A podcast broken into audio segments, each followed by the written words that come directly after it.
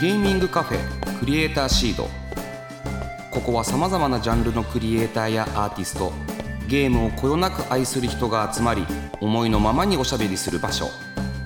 これから活躍するクリエイターの種を育て今そして未来を面白くするヒントを見つけていきます。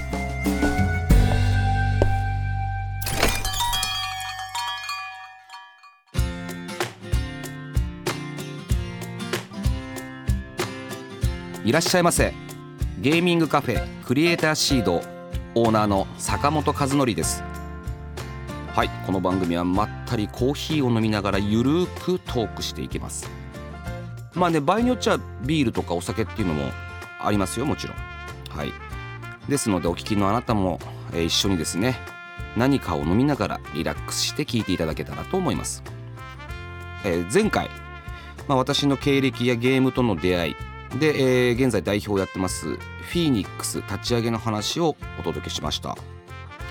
でねこれねフィーニックスってねスペル的に言うと日本語で言うとフェニックスなんですよ。でも我々これフィーニックスって呼んでるんですね。これなんでかっていうと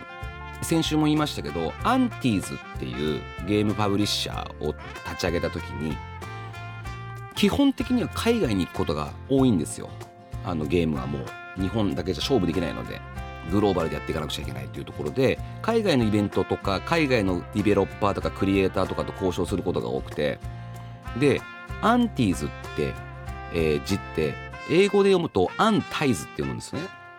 つまりそのネクタイを取る。でもアンティーズって英語のスラングでなんかパンツとか下着とかって意味らしいんですよ。だからうちの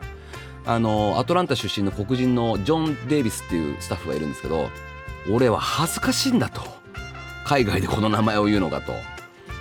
だから海外だとアンタイズ。日本だとアンティーズ。でごちゃごちゃしてんのも嫌だ。っていうのが今回のこのフィーニックスを立ち上げた時に起こったんですよ。でジョンがあのこのフィーニックスって名前を作ったんですよ。だから僕もともとここの名前には全く思い入れなくて。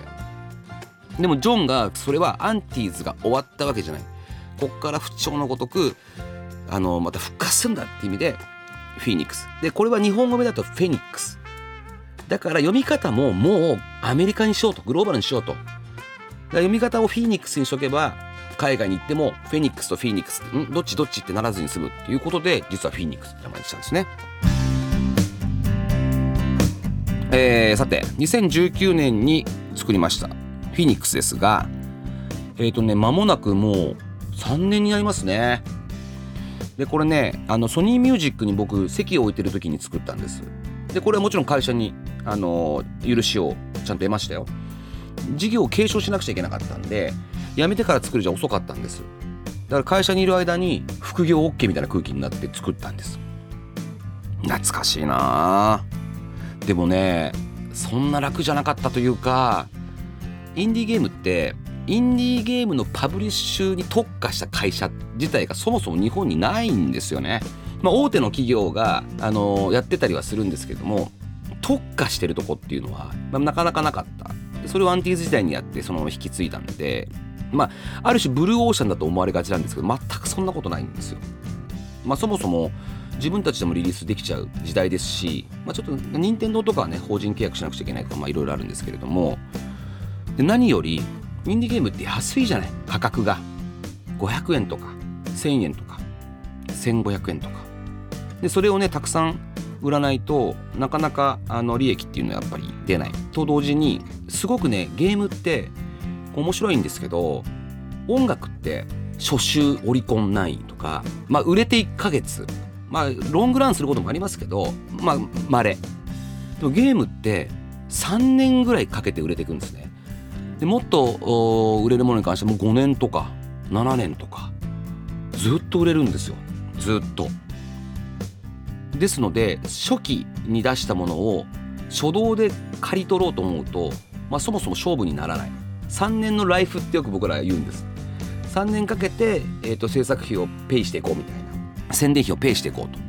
でそういうことをやっていくのでやっぱり1年目2年目というのはゲームも出ないし出てからも時間がかかるっていうのでなかなか起動っていうかなかなか苦しか苦しかったというか難しいなっていうふうに思ってました。でね僕10月に立ち上げてで会社を翌年2020年の1月末日かなに辞めるんですよ。で麹町の2番町にオフィスを持ったんですよ。でコロナですよ。いきなり。麹町2番町にオフィスを持った瞬間みんなテレワークですよ。誰もいないっていうね。何やってんだろうなって。でもねえっとやっぱデジタルにみんな強い人たちなのでテレワークには向いてる軍団なんですよね。アメリカやヨーロッパとのミーティングなんてそもそもオンラインズームですしだからすんなりとテレワークに移行できましたね。でまあコロナになってすぐ、まあ、テレワークになったんですけど、まあ、ゲーム業界的には非常にあの売り上げがバーンと上がってったんですよ。まさに巣ごもり需要。で、えっと、それこそバンダイナムコさんとかと話すと本当に昔のゲームがバンバン売れたって。それこそ鉄拳とか。それぐらいみんなね多分やり倒したんだと思う。だからカタログがある会社さんはすごく強かったあの潤ったと思うし儲かったと思うんだけど我々インディーゲームもあの恩恵は受けてないわけじゃないんだけどそんなに言うほどだったと思いますよ。ねむしろね海外のゲームクリエイターと一緒にゲーム作ってると彼らロックダウンしたらちゃんとロックダウンするんですよ。だからゲームの制作がバターンと止まるんですよ。でかつ少人数で作ってるからプログラマーがコロナにかかると制作が止まるんですよね。代わりがいないんです。そういう難しさはあったなっていうふうに思いますね。でもねあのー、ソニーミュージック時代会社に行ってなんぼねずっと社畜のようにねサラリーマンやってましたけど家でもねねあのうちのスタッフなんかもずっと仕事やってますしなんか働き方っていうのがだいぶ変わってきたなっていうのは順応できました。でもね僕はねついついオフィス行っちゃうんですよね。家だとねなんか集中ができなくてで別にホスにはもう僕しかいなかったりとかするんですけどなんかそこでずっとゲームをやってたりしてます。いい仕事だなって思いません？はい。インディーゲーム界でねこれあのー、今ねもう間もなくだと思うんですけどクリエイターの能力上がりすぎて開発エンジンも立派になりすぎてトリプル A との違いってじゃあ何っていうような時代に突入していくと思います。ですので音楽業界であったインディーあのインディーというカテゴリーがなくなったじゃないですか。だから間もなく僕インディーゲームっていう言葉はなくなっていくんじゃないかなっていうふうに僕は思ってます。まあでもあの1年2年の話じゃないと思いますけどね。もちろん。インディーっていう文字っていうかその言葉っていうのがどうなっていくのかなっていうのは楽しみですけどインディーゲームっていう言葉がなくなっていく時代に入っていくんじゃないかなっていうふうには思ってます。でもね、開発エンジンが本当に、えっと、安価に、むしろ無料とかで、えっと、クリエイターに手に入るようになって、まあ、売り上げがね、ある程度いったら払うとか、そういう縛りはあるんですけれども、そういうエンジンがですね、安価にクリエイターに手に入ることによって、いろんな人がよりね、あの、たくさんゲームを作れるようになりました。で、Steam みたいなプラットフォームがあることで、まあね、あのいわゆるプレイステーションとかスイッチとかっていうと、企画があるんで、各プラットフォームごとに。なかなか、あの、まあわかんないですけど、インディーゲームクリエイターが出したくても出せないものがあるんですが、Steam は意外とハードルも低かったりとかして、自分で出すことができる。で、かつダイレクトにユーザーのメッセージがもらえるっていうのが整ってるので、非常にクリエイターにとっては、ものすごい苦しいぐらい劣等者になりつつあるけど、いい環境なんじゃないかなっていうふうに思ってます。ですので、まあ、僕らとしては本当にたくさんのインディーゲームクリエイターがいるんですけれども、まあ、そういったクリエイターを見つける目利きがたくさんいますのでそのゲームをですね全世界に広げていきたいっていうのは引き続きありますし世界のねクリエイターを日本とかアジアに広めたいなっていうふうに思ってます。優秀なクリエイターヨーロッパにいっぱいいるんですよ。東ヨーロッパに特に最近。でそれはね国のね政策もあると思うんですよね。向こうの方のインディーゲーム会社って国がねすごいお金出してあげてるんですよね。日本は非常に遅れてる。ようやく2020年にあのゲームのプログラミングの授業が必修とかなりましたけど、まあ、でもあれなんかやっぱりその世界のクリエイターがやってるプログラミングとはちょっと違いますよねまだね。もったいないなと思ってるんでそういった底上げも協力していきたいなというふうに思ってます。えーこの番組ゲーミングカフェクリエイターシード。どんな人に聞いてほしいかっていうと僕の一人喋りなんか聞いたって僕はねやっぱ面白くないと思うんですよ。だから皆さんが聞きたくなるような話をしていきたい。それはつまりクリエイターの生の声を聞かしていくべきだしゲームを作った時の気持ち売れた時の感想売れなかった時の辛さ。ねそういったあのことの話が聞ける方が絶対楽しいと思うんでそういうのを中心にこの番組はやっていくんです。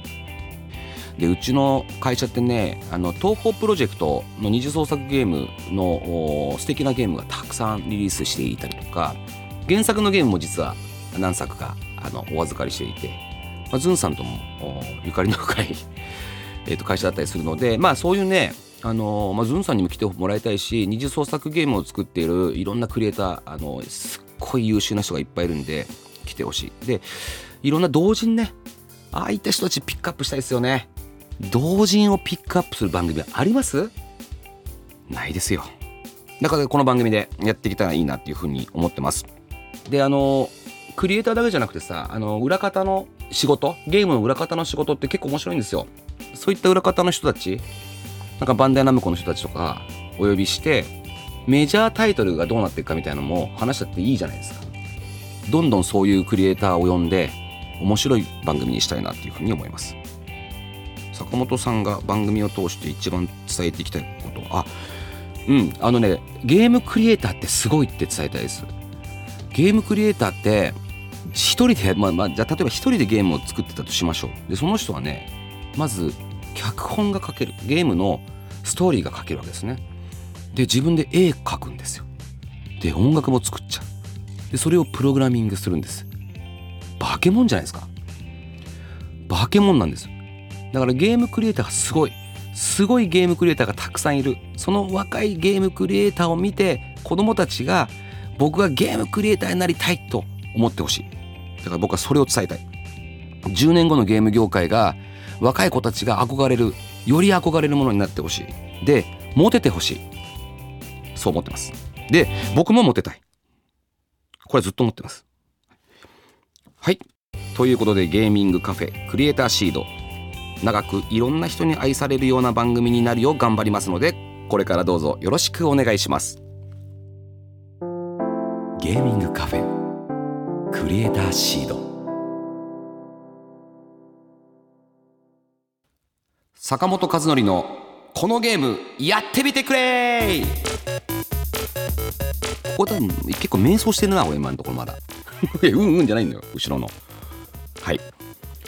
このコーナーでは私坂本和則が今おすすめしたいとにかくこのゲームをやってみてほしいという一押しのゲームを毎回1作品ピックアップしてご紹介していきます。ということで今回ご紹介するのは 2D ガールオーバードーズです。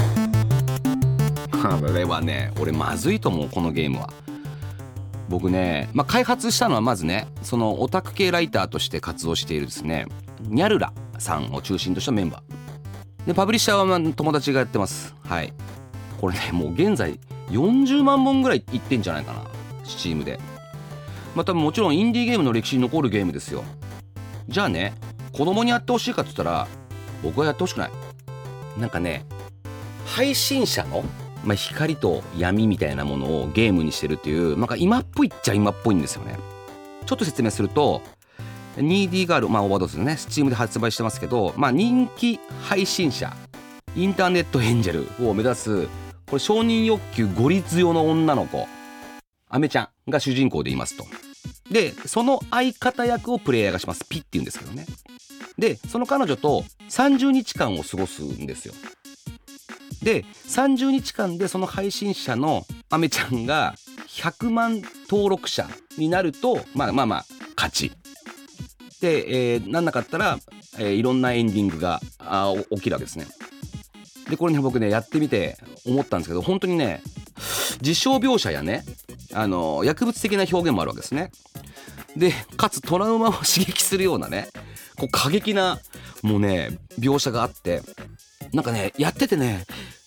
変なんなりそうなんですよ。だから感受性が豊かな人はね多分心痛むよ。うん。僕感受性が豊かなんで心痛みましたよ。で影響を受けたりするかもしれないんで気をつけてください。で、えどういうゲームかってもうちょっと説明すると配信者であるアメちゃんが、まあ、YouTube 的なものを始めるんですよね。でそこで、えーと、裏垢があってそこでやってる闇本音をそこで語るんですけどその二軸があるんですよ。でそのアメちゃんを気持ちよく YouTube で出演させるために育てるかな？うん。でも彼女はすごくムラがあるので LINE 的なものがあるんですけどそれを無視したりとかするとすぐいなくなっちゃったりとかするんですよ。でムラムラしちゃったりするとすぐエッチしようとか言ってくるんですよ。でもエッチしすぎると夜が終わっちゃうんですで夜が終わっちゃうと基本的に夜に配信しなくちゃいけないから配信が1日できなくなるとなんか最初に7万人なんか10万人登録をしないと家賃が払えなくてままずそこでゲームオーバーになるってとこからスタートするんですけどでそこでね10万人いってで毎日毎日セーブされるのでいつ負けてもやり直せるんですけれども急に怒られたりとかするわけだから怖いんですよ。で質問も何個かあって選び間違えると本音じゃないみたいな。嘘ついてるみたいなんですよ。でこれね大きな特徴はエンディングがすっごいいっぱい種類があるんですよね。で多分ねこれ一人で全てのエンディングを見ることができないぐらいエンディングがあるんです。でこれゲームを楽しむっていうよりかはいろんなエンディングを見て周回プレイというか何か何かもやるっていうプレイですよね。これねコンソールでね、まあ、コンシューマーのゲームに出せないと思ってたんですよ。まあこれはスチームならではだしインディーならではだなと思ってたんですけどスイッチで発売するんですよね。どうやってやんの？そういうの聞こうよ今度。無理だよ。0Z だろすでにあれ。もうとんでもないです。裏垢のアメちゃんね。毒吐くんですよね。表のアカウントではね頂点ちゃんっていう名前でねオタクにこびるんですよ。インディーゲームしかできないよ。うん。でもねこのゲーム開発段階からね僕らもちろんねやってるって知ってたんですけどすごいゲーム作るなと思って少し嫉妬ですよね。なのでねいつかこの作った人を呼びますよ僕は。インディーゲーム市場に残る売れ方をしてますしインディーゲーム市場に残っちゃいけない売れ方をしてます。気になりますよね。やってみていいと思いますよ。はい。是非プレイしてみてください。以上坂本和則のこのゲームやってみてくれのコーナーでした。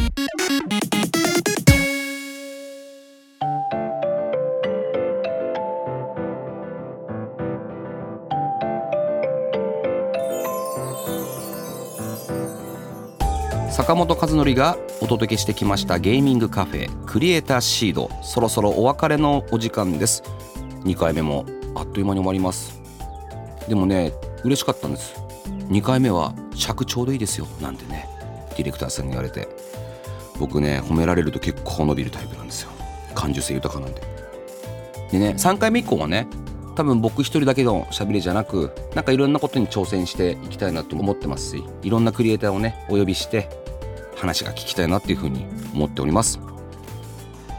さてクリエイターシードでは番組の感想や私への質問メッセージを募集してます。ツイッターから「ハッシュタグクリエイターシード」をつけるか番組メッセージフォームよりお寄せください。また自分が作ったインディーゲームを紹介してほしいというゲームクリエイターの方からのメールもお待ちしております。ぜひこの番組でご紹介させていただきます。なんかねそう情報いろいろ欲しいですよね。あのー、ようやくコロナが落ち着いてゲームのイベントがあのリアルに開催されるようになってきました。この前あのインディーゲームコネクトっていうコナミさんが主催しているでまあプレイステーションがスポンサーとかしているようなイベントがあったんですけど久しぶりになんかリアルに一般の方にゲームをしてもらうっていうようなあの景色を見てああやっぱいいなってゲームしてもらってる方がクリエイターもねあの刺激を受けるしそこで生の感想をもらえるたりするのでなんかいよいよ戻ってきたな。で海外のゲームイベントももうどんどんリアルに戻っていくということでで結構僕らあの海外のイベントにも出展したりするんでなんかそういうとこにも今後も行くのでそこでいろんな情報を持ち帰ってこようかなと思います。でなんかね僕ねゲームのパブリッシャーとかやってるんですけど